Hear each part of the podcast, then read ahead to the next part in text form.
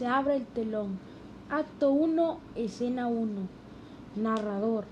Desde una torre del Palacio de Polonia se encuentra Segismundo lamentándose de su desgracia en una celda fría con poca iluminación y encadenado. Segismundo, qué infeliz soy, qué pecado cometí al nacer, porque estoy convencido que nacer es el mayor delito del hombre.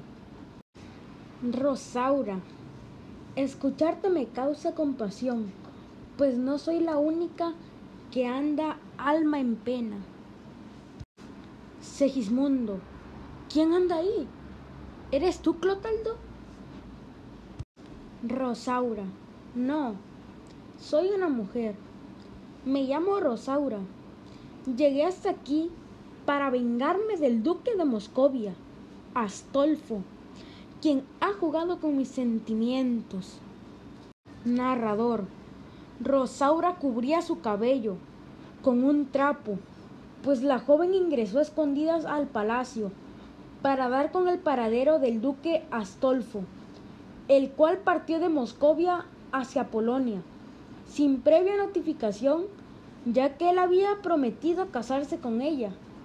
Una vez en el lugar, se enteró que Astolfo planeaba contraer nupcias con Estrella, una prima y sobrina del rey Basilio. La unión marital sería por conveniencia para heredar el trono. Así fue como Rosaura llegó por casualidad hasta la prisión de Segismundo, tratando de evadir los soldados del castillo de Polonia. Segismundo, mis ojos se iluminan al ver tan hermosa mujer, pero aún así no me agrada que hayas escuchado mis penas. Vivo como miserable, soy un esqueleto andante y esa torre es como mi sepulcro. He pasado a ser una bestia. Rosaura, no sé qué decirte, pero te ofrezco mi amistad, sobre todo mis penas. Pueden aliviar las tuyas. Por lo visto, ambos necesitamos ser sanados. Narrador. Clotaldo, el servidor del rey, entró a la prisión, encontró a Rosaura y le preguntó quién era. Y ella tenía una espada. Respondió que venía a cumplir una venganza. Luego intercambiaron algunas palabras y él ordenó a los soldados que la desalojaran de allí. Se cierra el telón. Se abre el telón. Acto 2. Narrador. Después de lo ocurrido con Rosaura, el rey Basilio pidió a Clotaldo sacar a Segismundo de la celda para evaluar su comportamiento con el fin de determinar si era un tirano, como señalaba la profecía del oráculo. Clotaldo cumplió la orden de su señor le dio una bebida al príncipe cuyo efecto hizo que se durmiera y de esta manera pudo sacarlo del espantoso lugar.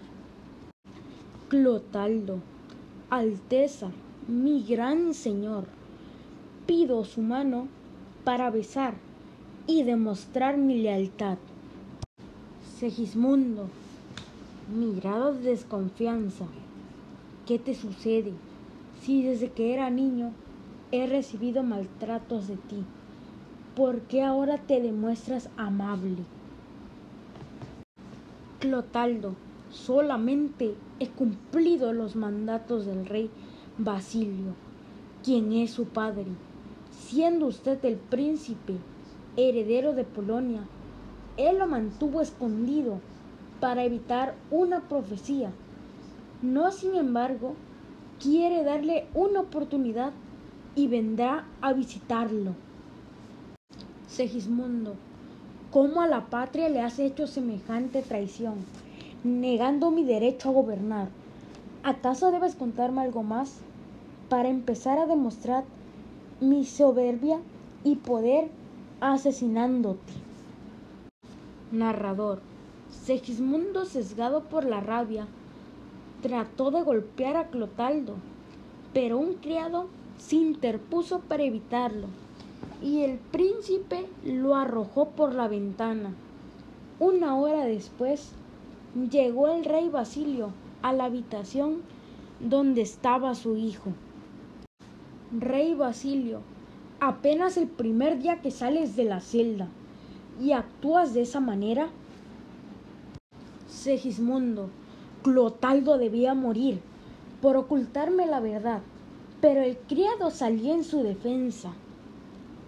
Rey Basilio, con entusiasmo venía a saludarte, pues confiaba que otro camino tenías.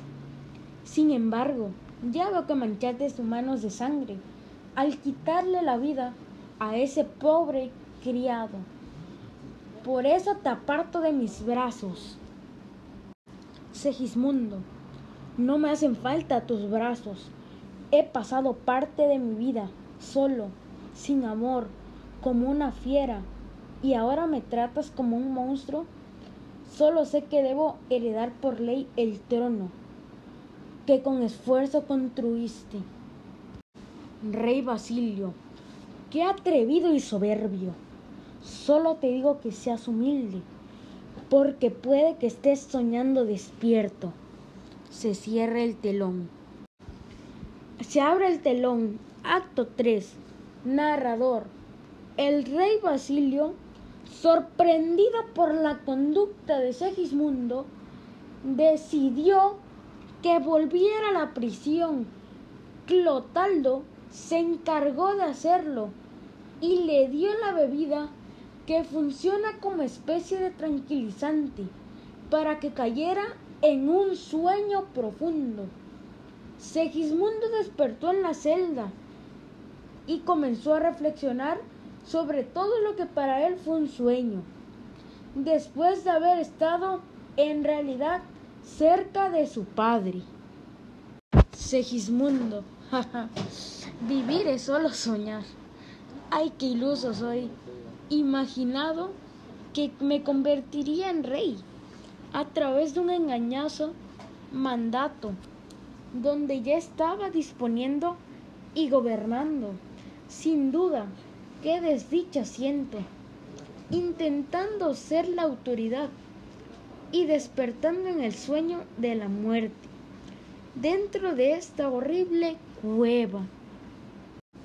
Clotaldo, si soñaste, no olvides de quién estuvo a tu lado, porque se trata de hacer el bien, aún en sueños. Segismundo, no quisiera darte la razón, pero es verdad, me ha tocado difícil. Sin embargo, no puedo seguir con esta furia y ambición que me destruye. Al final la vida es un frenesí, una ilusión o una ficción. Por eso el mayor bien siempre será el más pequeño.